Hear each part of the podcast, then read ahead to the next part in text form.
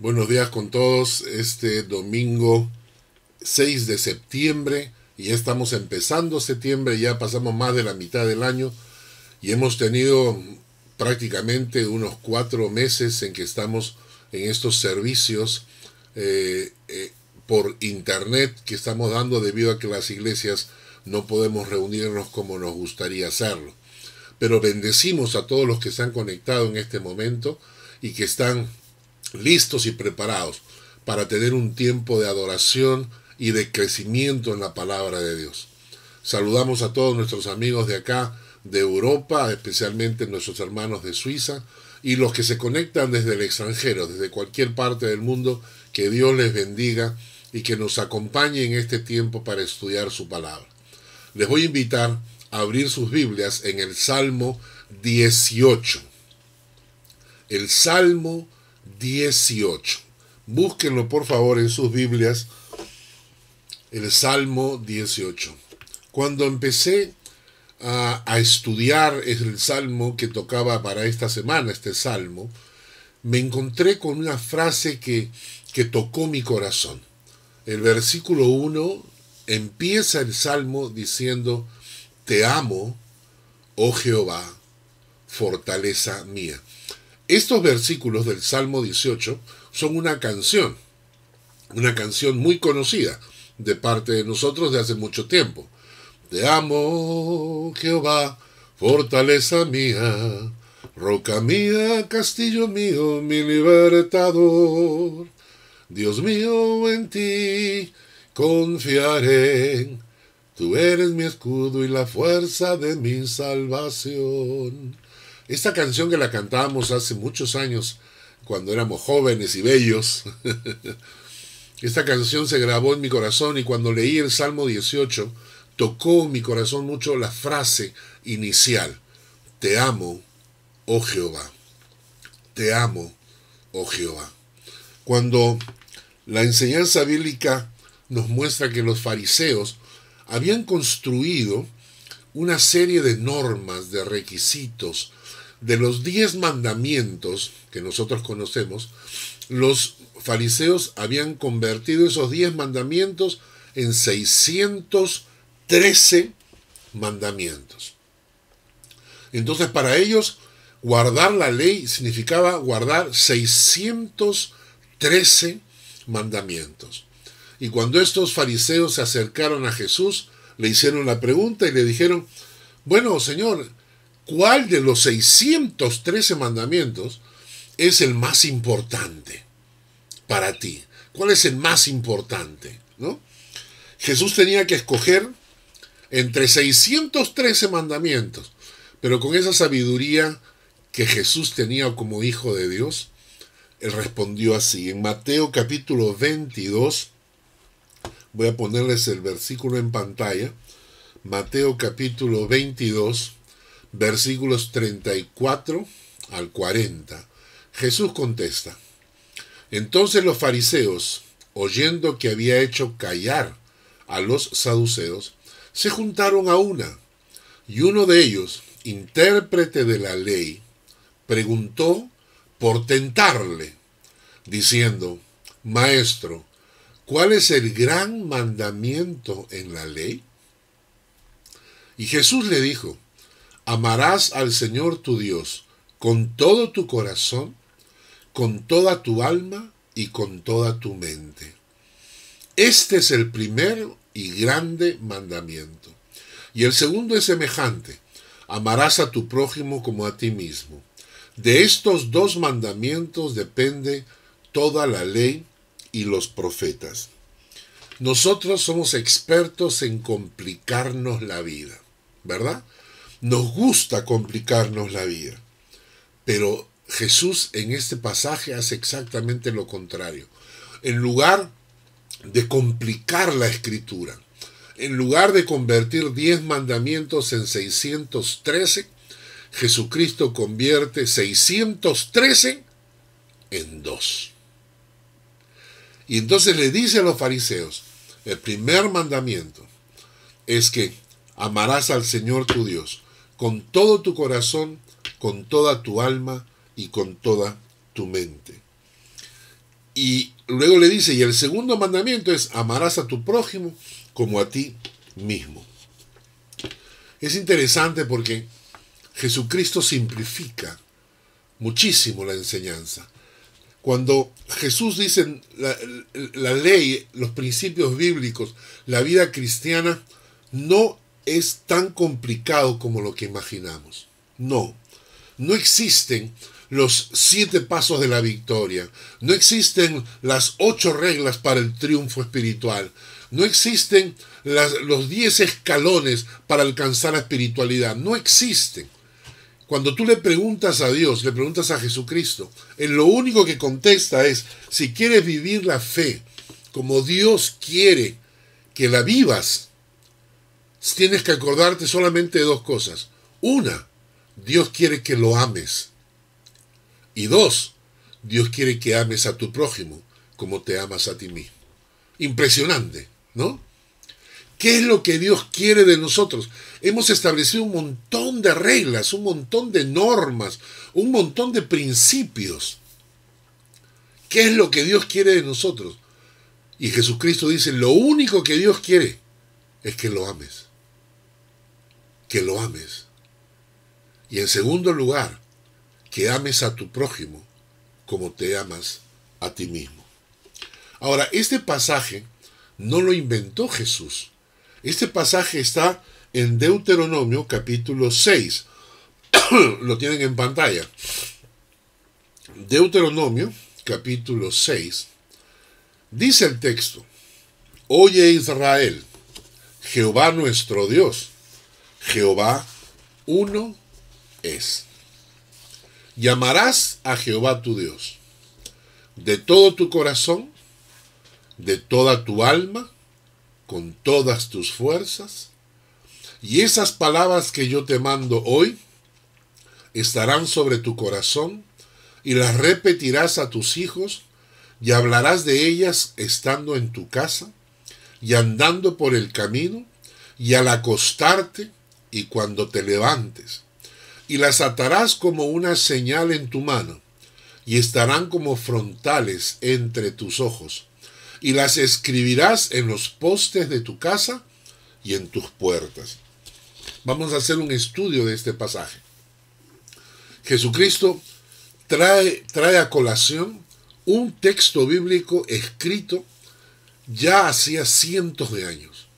La enseñanza no era nueva. Cuando Jesús les dice, amarás al Señor tu Dios con todo tu corazón, no estaba inventando un nuevo mandamiento, no. Estaba recordando un mandamiento que había sido dado años atrás, siglos atrás. Y entonces dice, Oye Israel, Jehová nuestro Dios, Jehová uno es, y amarás a Jehová tu Dios de todo tu corazón, el corazón acá representa la parte vital de ti, aquello que te mantiene vivo. El centro de tu corazón, el centro de tu vida es tu corazón. Es como decir el trono de tu, de tu corazón, el trono de tu vida. Entonces el corazón representa el centro de ti. Y luego dice de toda tu alma. Y esta palabra alma significa el lugar donde residen tu intelecto, tus sentimientos y tu voluntad. Tu intelecto, tus sentimientos y tu voluntad. Y por último añade y con todas tus fuerzas, con toda tu energía vital. Cuando está diciendo el texto que escribe en Deuteronomio, cuando escribe en ese texto está diciendo que tienes que amar al Señor con todo, con todo tu ser, con todo tu intelecto, con toda tu sabiduría, con todas tus emociones, con toda tu voluntad y con todas tus fuerzas humanas. Es decir, tienes que volcarte para amar a Dios, tienes que volcarte en una decisión y tu corazón y tu alma y, tu cuerpo tienen que volcarse en perseguir este amar a Dios sobre todas las cosas. El texto añade, y quiero que tomen nota, dice, y estas palabras que yo te mando hoy, muy bien, ¿qué palabras? O sea, ¿cuáles son las palabras que acaba de mandar el Señor? las palabras son, amarás a Jehová tu Dios. De todo tu corazón, de toda tu alma y con todas tus fuerzas. Ese es el mandato. Ese es el mandato. Más arriba hay un texto que dice, Jehová nuestro Dios, Jehová uno es. Pero ese no es un mandato. Ese es un, dogma. Jehová es uno solo. Perfecto, ahí no hay mandato. El mandato viene después. Y amarás a Jehová tu Dios de todo tu corazón, de toda tu alma y con todas tus fuerzas. ¿Ok? Ese es el mandato. Entonces el texto dice, y estas palabras que yo te mando hoy, ¿no? Estas palabras que yo te mando hoy, ¿cuáles son? Amarás a Jehová tu Dios de todo tu corazón, de toda tu alma y con todas tus fuerzas. Esas palabras, ese mandato, estarán sobre tu corazón. O sea, la vas a tener dentro de ti. La repetirás a tus hijos. ¿Qué vas a repetir?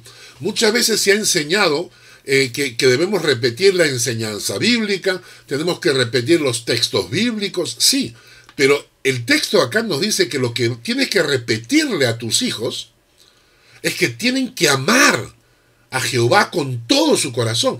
Eso es lo que hay que repetir. Y luego dice, las repetirás a tus hijos y hablarás de ellas. Estando en tu casa, andando en el camino, al acostarte, al levantarte. ¿De qué cosa tenemos que hablar cuando estemos en la casa, cuando estemos eh, de viaje, de camino, cuando estemos levantándonos, acostándonos?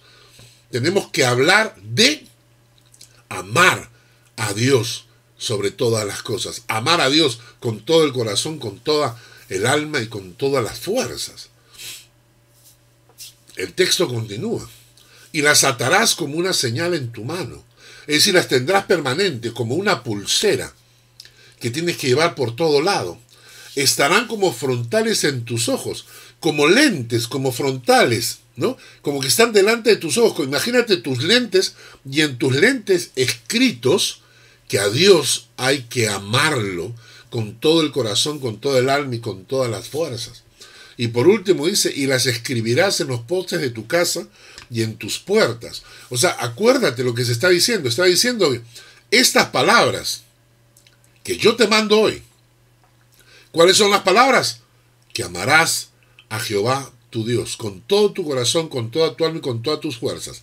Ese mandato tienes que repetirlo, hablarlo en tu casa, atarlo en tu muñeca como una pulsera, ponerlo en tus lentes delante de tus ojos para que lo veas siempre, escribirlos en los postes de tu casa, en tus puertas. ¿Y cómo podemos hacer esto? Es decir, yo me, me, a pensar de, cuán, hemos, cuán equivocado hemos estado. Muchas veces le enseñamos a nuestros hijos las parábolas bíblicas. Le enseñamos a nuestros hijos las historias de la Biblia. Y están bien. Pero ¿a cuántos de nuestros hijos les hemos enseñado a amar a Dios. ¿A cuántas veces les hemos repetido que hay que amar a Dios?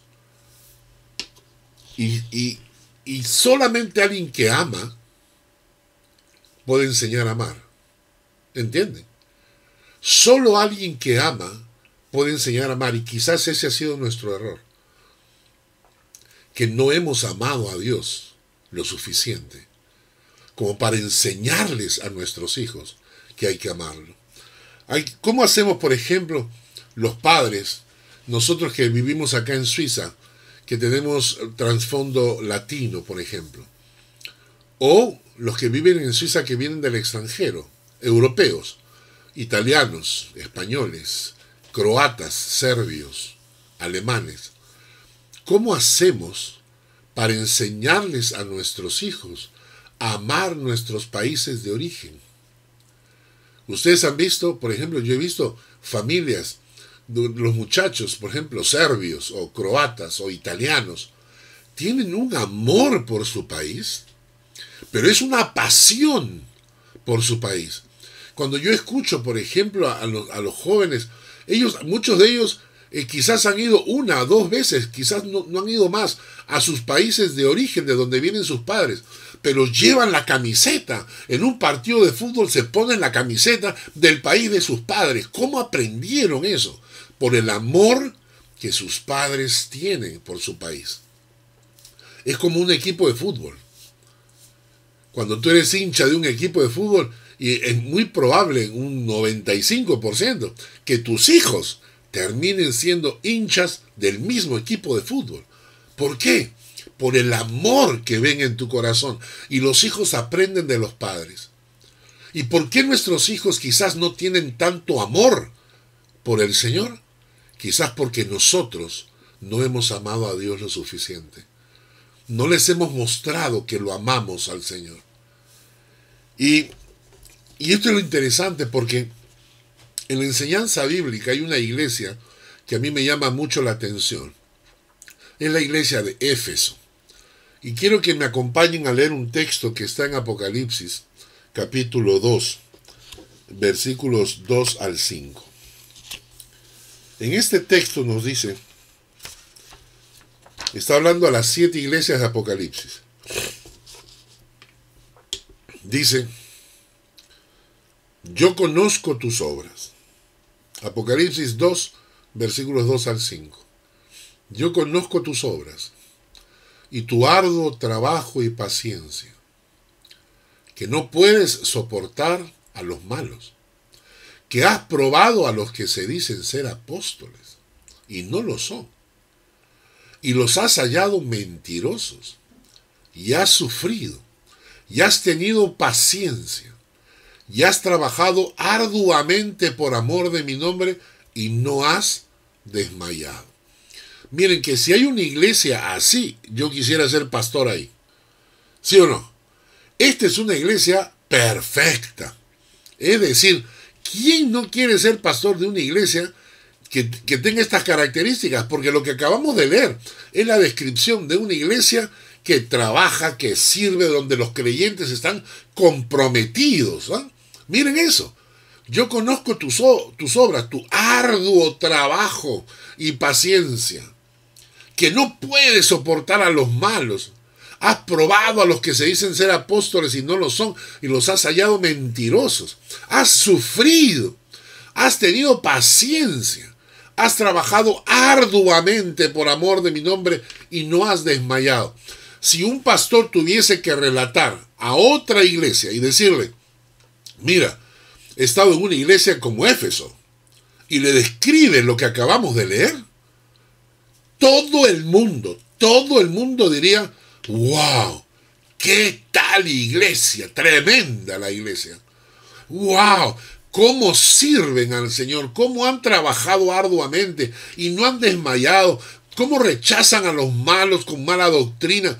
Es una iglesia, Dios mío, es el ejemplo de todas las demás iglesias. Pero el texto no termina ahí.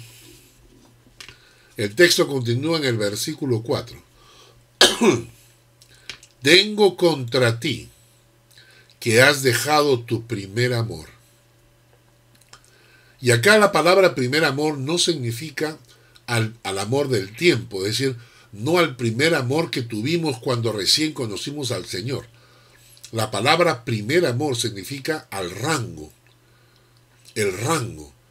¿Entienden? No estamos hablando del amor que tuvimos en un inicio, sino está hablando del amor en rango, el primer amor en tu vida. Has dejado tu primer amor, el, eh, que, que Dios ocupe el primer lugar. Y entonces a eso se le llama el primer amor. Y le dice en versículo 5, recuerda por tanto de dónde has caído y arrepiéntete y haz las primeras obras, pues si no, vendré pronto a ti, quitaré tu candelero de su lugar si no te hubieres arrepentido. Lo único que le faltaba a la iglesia de Éfeso era que había abandonado su primer amor. Dios ya no ocupaba el primer lugar. No había amor por Dios. Había muchísimo servicio. Había muchísimo trabajo para el Señor. Y esto es lo triste podemos estar sirviendo a Dios con todo el corazón y no amarlo. ¿Entendieron? Nosotros podemos estar sirviendo a Dios y no amarlo. ¿Saben por qué? Porque esto es lo que ocurre en la, la mayoría de muchos creyentes. Canjeamos el amor de Dios por el servir a Dios. Canjeamos el amor de Dios por servir a Dios. Y más o menos es como, como ocurre con los matrimonios con el tiempo. Muchos matrimonios empiezan con un amor, con una pasión, y luego el amor se va apagando por diferentes circunstancias. El amor se va apagando. ¿Y saben qué ocurre? Canjeamos, cambiamos. Y decimos, yo quiero mantener el matrimonio unido. Yo quiero seguir unido en matrimonio, y, pero, pero ya no tengo amor. Y entonces cambiamos el concepto y decimos, no, sí, claro que tenemos amor. Yo lo amo. ¿Pero cómo? Pues yo lo atiendo, yo lo cuido, yo le cocino, yo, yo hago esto, yo hago esto, yo hago esto, yo hago esto. Y sustituimos el amor por el servicio, por la atención.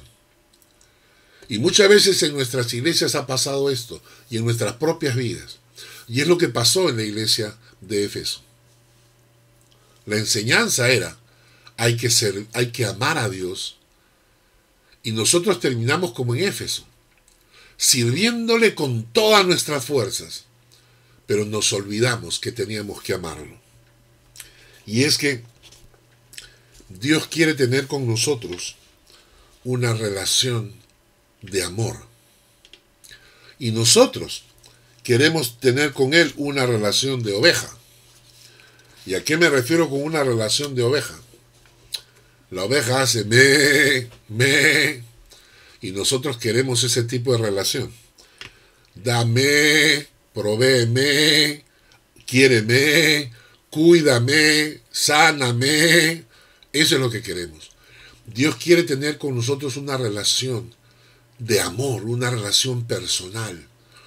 Y nosotros dejamos eso para convertirlo en una, una, una relación de bendíceme, y yo te serviré.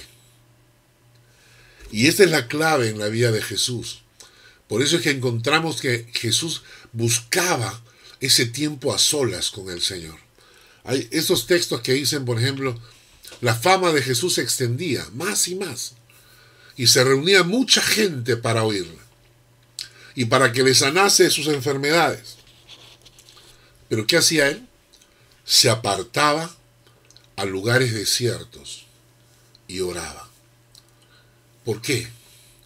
Porque él necesitaba tener su tiempo a solas con Dios.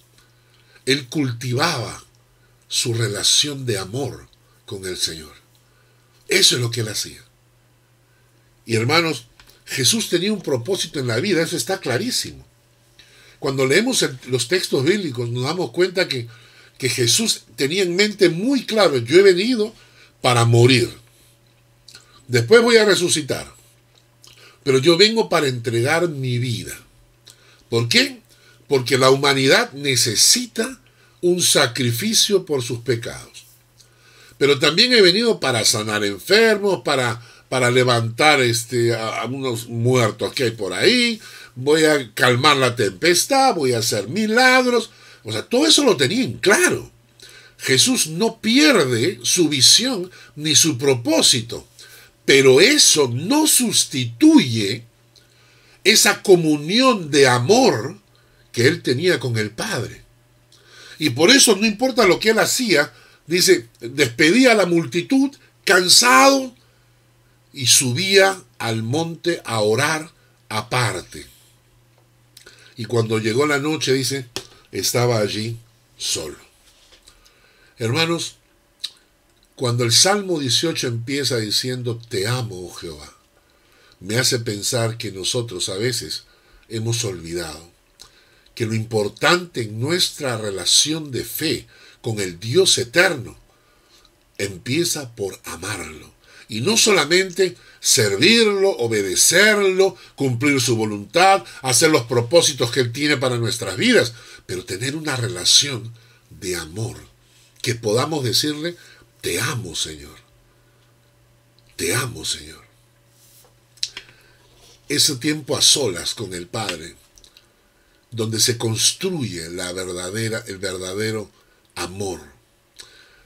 nosotros teníamos campamentos hace tiempo atrás con los jóvenes del movimiento de Young Life. Y en estos campamentos teníamos un montón de jóvenes que venían, digamos, invitados, pero teníamos tres equipos que eran los equipos principales que mantenían el campamento funcionando. Era el, el equipo de consejeros. En cada carpa con los jóvenes habían dos consejeros, que eran dos muchachos que iban a llevar, ayudar a que los otros jóvenes conocieran al Señor, les iban a aconsejar, los iban a guiar en sus primeros pasos de fe.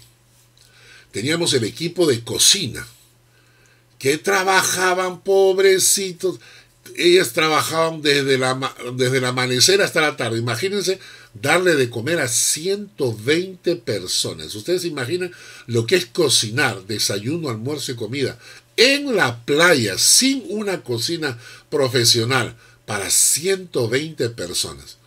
Ay, cada experiencia que hemos tenido de este equipo de cocina y junto a ellas el equipo de infraestructura, que eran los que se encargaban de armar carpas, desarmar carpas, lavar ollas, eran el equipo de, de, golpe, de fuerza, los que estaban atrás.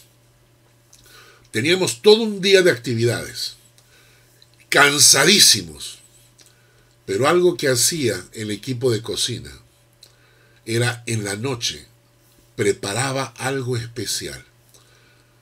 Un arroz con leche, una mazamorra, un dulcecito. Algo preparaba. Y cuando todos los jóvenes del campamento se iban a dormir, nosotros nos reuníamos aparte.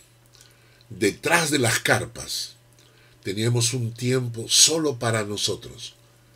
El equipo de cocina, los consejeros, los líderes, el equipo de infraestructura, nos apartábamos y teníamos un tiempo de amistad. Era solo para nosotros. Ya no estábamos para los chicos del campamento. Ya los, los ciento y pico jóvenes ya estaban durmiendo. Pero ese tiempo con nosotros construyó amistades que hasta ahora nos encontramos. Cada vez que vamos a Lima con mi esposa, es un gusto poder ver a todos nuestros amigos. Es como si no, como el tiempo no pasara. Y cada vez que nos reunimos, ese, ese amor, ese cariño que tenemos. Porque teníamos ese tiempo aparte. Y eso es lo que Dios quiere. Hermanos, Dios no quiere una religión llena de normas y prohibiciones y mandamientos y reglas. Dios quiere una relación de amor contigo. Él te ama pero Él necesita que tú lo ames también. Y que tú como el, como, como el escritor de, del Salmo, David, puedas decirle, no solamente Señor, te pido esto y te pido esto y te pido y te intercedo, sino que tú le puedas decir, Señor, te amo, te amo, oh Jehová, fortaleza mía. Y esta es una decisión que tienes que tomar. Tenemos que tomar la decisión de dejar de vivir una religión para empezar a vivir una relación. Quiero que me acompañen a un texto en el Salmo 91, versículos 14 al 16. Dice el Salmo, por cuanto en mí ha puesto su amor, está hablando Dios, ¿eh? Está hablando Dios, por cuanto en mí ha puesto su amor yo también lo libraré. Qué precioso. Mira lo que está diciendo Dios. Por cuanto en mí ha puesto su amor, yo también lo libraré. Yo le pondré en alto por cuanto ha conocido mi nombre. Me invocará. Yo le responderé con él estaré yo en la angustia. Lo libraré, lo glorificaré, lo, saciaré de larga vida y le mostraré mi salvación. Esto es lo que hace Dios cuando encuentra gente que lo ama. no gente que lo usa para sus fines, no gente para quienes Dios está ahí solamente para pedirle, pero cuando Dios encuentra gente que en Él han puesto su amor, gente a quien dicho, yo voy a poner mi amor en el Señor, yo voy a amar al Señor, voy a buscar al Señor, voy a tener una relación tan estrecha con Él, que mi corazón se llene con amor hacia Él. Y este pasaje del Salmo es, impresionante. Vamos a repetirlo. Por cuanto en mí ha puesto su amor, yo también lo libraré. Le pondré en alto, por cuanto ha conocido mi nombre. Me invocará, y yo le responderé. Con él estaré yo en la angustia. Lo libraré y le glorificaré. Lo saciaré de larga vida. Le mostraré mi salvación. ¿Y todo por qué? Por cuanto en mí ha puesto su amor. ¿Te das cuenta que Dios pide de nosotros que le sirvamos? Sí. Dios pide de nosotros que seamos santos. Sí. Dios pide de nosotros que obedezcamos. Claro que sí. Dios pide de nosotros que guardemos su palabra. Claro que sí. Pero cuando le preguntaron a Cristo, todo eso, ¿en qué se resume? Él dijo, en que amen a Dios. ¿Qué pasa cuando tenemos esa relación de amor con el Señor? Descubres facetas de Dios que quizás no la has conocido todavía. Y ahora sí entramos al Salmo 18. Quiero que me acompañen en el Salmo 18, versículos 1 y 2. Entonces, cuando tú, cuando tú tienes esta relación de amor con el Señor, descubres facetas de Dios. Y por eso es que David escribe, te amo, oh Jehová, fortaleza mía, roca mía castillo mío, mi libertador, Dios mío, fortaleza mía, en Él confiaré, mi escudo, la fuerza de mi salvación y mi alto refugio. ¿Conoces a Dios de esta manera? La relación que tienes con el Señor es diplomática, formal, religiosa, servicial, obediente, o es una relación profunda que conoces, conoces al Padre. Y cuando tu hijo te pregunta y te dice, papá, ¿qué es Jehová para ti? Tú puedes contarle, ay, hijo mío, Dios es mi fortaleza. Yo estaba mal, estaba deprimido, perdí el trabajo, me sentía solo, no tenía nadie. Y Dios fue mi fortaleza. Dios me dio fuerzas, me permitió estar parado como una roca. Dios fue mi roca, yo estuve parado sobre esa roca firme cuando todo se venía abajo. Dios me dio fortaleza. Él, él fue como mi castillo donde los ataques de afuera no podían entrar. Él fue mi libertador porque me sacó de cadenas y de vicios en los que yo estaba. Y, muy, sabes qué, y vino gente que quisieron hacerme daño. Y él fue mi escudo, él me protegió. Y, no te, y te voy a contar la historia de cómo Dios me, me cuidó, cómo Dios fue mi escudo. Él fue la fuerza de mi salvación, mi alto refugio. Hermanos, esto no lo puede contar cualquiera. Y lo peor, lo más triste es que no todos los creyentes pueden hablar así. Porque muchas veces mantenemos con el Señor una relación simbólica, una relación superficial, una relación diplomática, vamos a decirlo así. Y no, no entramos al corazón de Dios. Por eso quien tiene con el Señor una relación estrecha, profunda, puede decirle, Señor, te amo. Pero también eso eh, de amar a Dios te lleva a conocer a Dios en profundidad. Te lleva a tener con Él una relación estrecha. Y puedes mencionarlo como él dice acá. Fortaleza mía, roca mía, castillo mío, mi libertador. ¿Y qué pasa? Cuando conoces a Dios de esta manera, cuando amas a Dios, cuando tienes una relación con Dios de amor, ¿qué ocurre cuando hay problemas, por ejemplo? Cuando estás angustiado. Nada, mira. El mismo, en el mismo Salmo 18, versículos 4 al 7, David escribe, me rodearon ligaduras de muerte y torrentes de perversidad me atemorizaron. Ligaduras del Seol me rodearon, me tendieron lazos de muerte.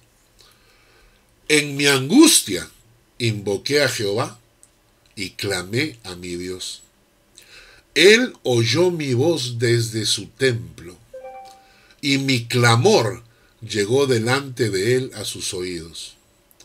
La tierra fue conmovida y tembló, se conmovieron los cimientos de los montes, y se estremecieron porque se indignó él. Vamos a tratar de entender el texto que de repente para algunos no es muy claro. David está pasando una situación difícil. Me rodearon ligaduras de muerte y torrentes de perversidad me atemorizaron. Ligaduras del Seol me rodearon y me tendieron lazos de muerte. Él está pasando un momento de angustia, lo están persiguiendo, lo quieren matar. Mucho más grave de lo que pasamos nosotros cuando perdemos el trabajo, o cuando caemos enfermos, o cuando chocamos el auto, o cuando no nos alcanzan para pagar las deudas. No, él estaba pasando una situación muchísimo más grave. Y entonces dice David que ama a Dios, que le ha dicho, te amo, Jehová, fortaleza mía. Va en busca de él. Dice en versículo 6, en mi angustia invoqué a Jehová y clamé a mi Dios. Y entonces David va porque tiene una relación con Dios y le cuenta, le cuenta, le dice, papá, mira lo que me están haciendo. Papá, mira, me están persiguiendo. Papá, mira, me quieren botar del trabajo. Mira, en el trabajo hay alguien que me está haciendo la vida imposible. Entonces David le cuenta a su padre amoroso lo que le está pasando. El texto dice, él oyó mi voz desde su templo y mi clamor llegó delante de él a sus oídos. Y miren el versículo 7 que me impresiona. ¿eh? El versículo 7 dice, y la tierra fue conmovida y tembló. ¿Por qué? Ah? Se conmovieron los cimientos de los montes y se estremecieron. ¿Por qué? Porque mi padre se indignó. ¿Se indignó por qué? Porque yo le acabo de contar lo que me está pasando. ¿Qué harías tú con tus hijos? ¿Qué harías tú con tus hijos si tú ves que alguien le quiere hacer daño a tus hijos? ¿eh? Uno de sus hijos, uno que ama a Dios, está siendo perseguido. Y ese hijo va y clama a su padre y le dice, papá, mira, mira lo que me están haciendo. Yo no sé qué harían ustedes, pero yo amo a mis hijos con todo mi corazón. Y mientras ustedes, mira, me pueden decir cosas, me pueden insultar, se pueden burlar de mí. Y yo le digo al Señor, Señor, mira, yo tengo piel dura, yo aguanto el golpe. No importa. Cuando a veces hablo y digo cosas duras, eh, hay gente que me escribe y me insultan y me dicen que por qué, que hablo en contra de tales o cuales o lo que fuese. No hay problema, tengo paciencia y tengo cancha para aguantar. Pero si uno de mis hijos viene y me cuenta y le están haciendo daño, brota dentro de mí. ¡Ay caramba! Brota dentro de mí esa parte de, los incas, ¿eh? este, eh, y tienen que controlarme porque por mis hijos doy la vida. Y el texto dice, que Dios, el Padre, se acerca a uno de sus hijos, David, que lo ama con todo su corazón y le cuenta y le dice, papá, mira lo que están haciendo. Y Dios el texto dice, la tierra fue conmovida y tembló. Se conmovieron los cimientos de los montes y se estremecieron porque mi Padre se indignó contra aquellos que me estaban persiguiendo.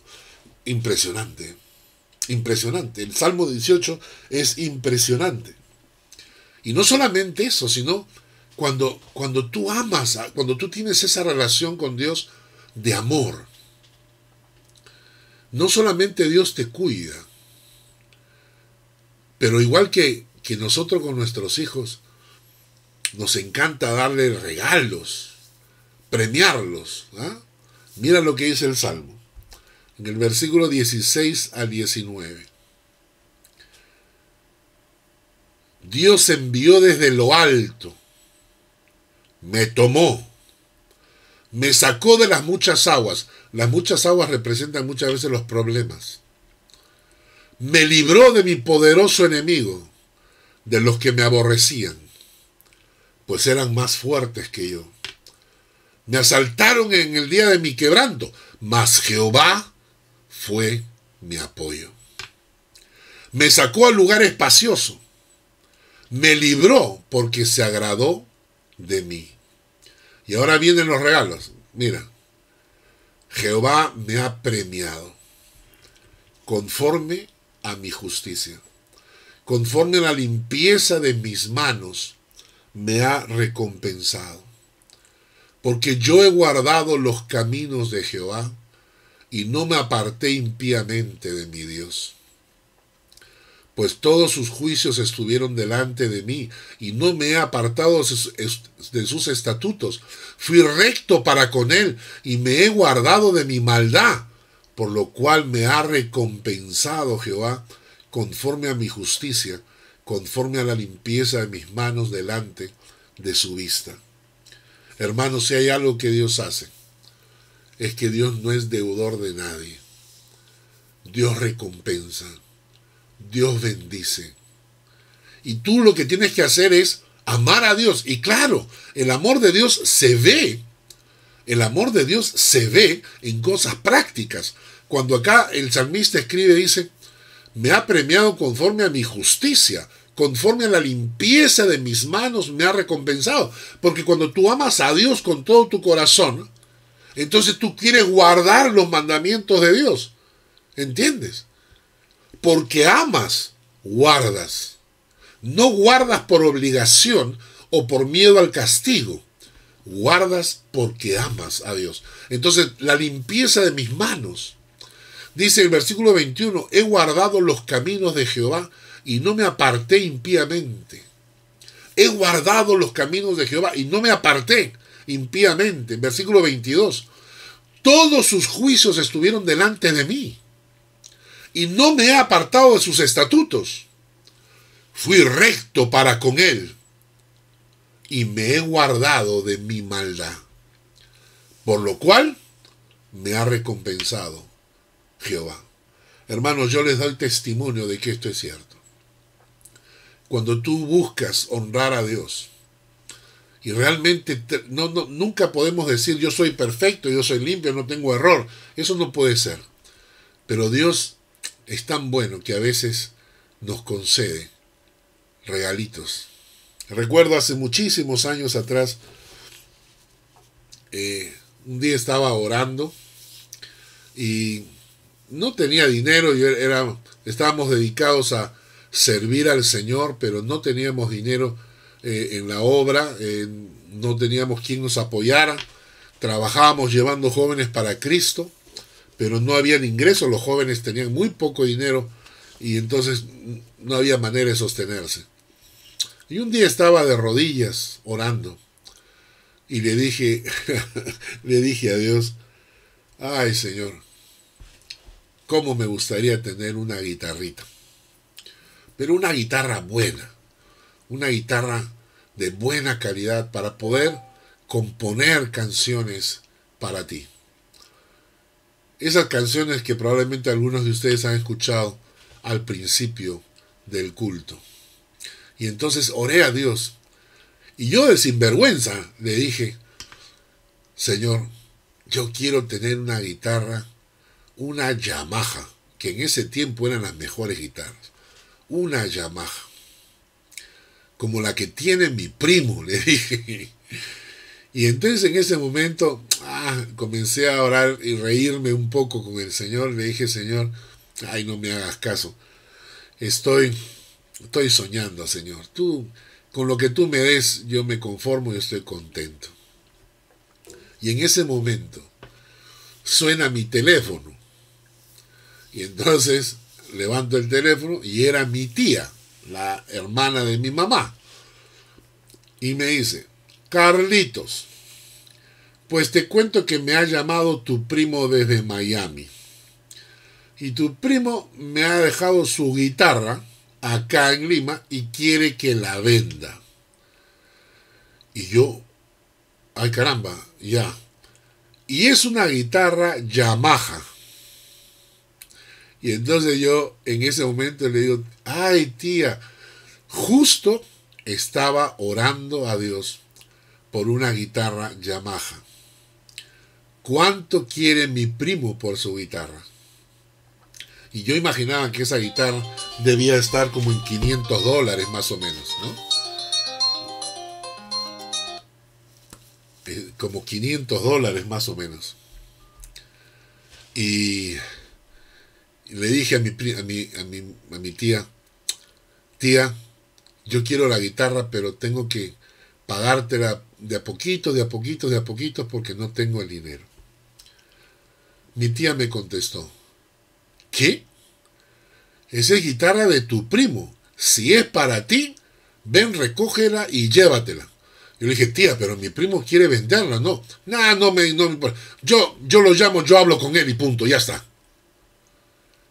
Y, y fui y recogí la guitarra y yo lo llamé a mi primo y le dije, primo, perdóname, pero yo quería la guitarra, pero quiero pagártela de a pocos. Y mi primo me dijo, no, no, no, no, no, primo. Si es para el Señor, es gratis. Ese es el Dios que nosotros tenemos. Ese es el Dios que nos acompaña. Ese es el Dios que nos bendice cuando aprendemos a amar a Dios. No solamente a servirle, no solamente a obedecerle, pero a amar a Dios. Que Dios les bendiga y les seguimos con el, con el culto y que el Señor les acompañe con toda esta enseñanza del Salmo 18. Lean el Salmo 18, regocíjense en la palabra de Dios y recuerden, por encima de todo, ama a Dios con todo tu corazón, con toda tu alma y con todas tus fuerzas.